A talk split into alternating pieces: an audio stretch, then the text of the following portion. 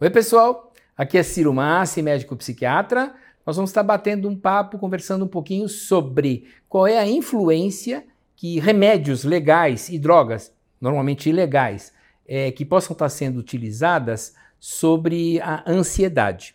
Essa é uma, é uma observação, uma, uma, uma, um questionamento, uma pergunta muito importante, porque muitas pessoas não percebem que tem uma correlação entre o seu transtorno ansiedade ou inferem incorretamente que o seu problema é que está causando ansiedade. Então é muito importante que você anote e leve para o seu médico. O ideal é que sempre que for procurar um, um, um tratamento para um transtorno emocional, um médico seja consultado em primeiro lugar, porque existem várias doenças orgânicas, vários remédios, várias drogas que podem influenciar o comportamento. E o médico é o primeiro, a primeira pessoa que tem que verificar se aquele sintoma não é devido a uma condição médica, não é devido a um remédio, não é devido a uma droga. Vou dar um exemplo, alguns exemplos bem clássicos, tá? Por exemplo, uma mulher que começa a sentir muita ansiedade, mas simplesmente esquece de relatar que tem um transtorno de tiroide. Alguns transtornos de tiroide deixam a pessoa realmente muito ansiosa.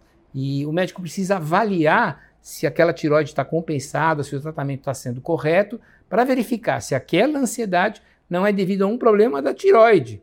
Não é, não é um problema, é, é, aspas, psicológico, comportamental, de conflito, nada disso. É um problema hormonal. Outro exemplo comum, eu já presenciei, é de um paciente homem que tinha muita, muita ansiedade, mas esqueceu de contar que tinha usado cocaína durante um certo período aí da sua vida, né?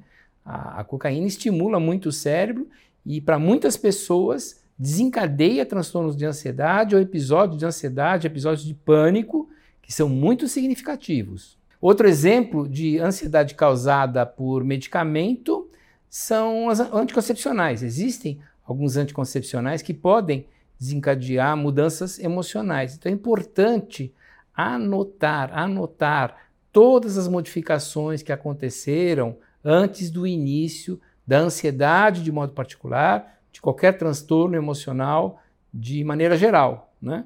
Uh, novos remédios que estão sendo tomados, doenças orgânicas que possam estar dando origem. Né?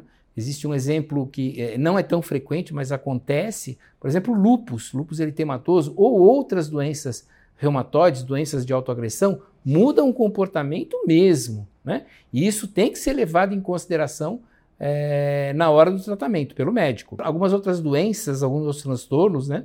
Como por exemplo manifestação do, do HIV, manifestação de epilepsia, várias outras doenças é, autoimunes podem ter como primeira manifestação um transtorno emocional e com muita frequência o transtorno de ansiedade.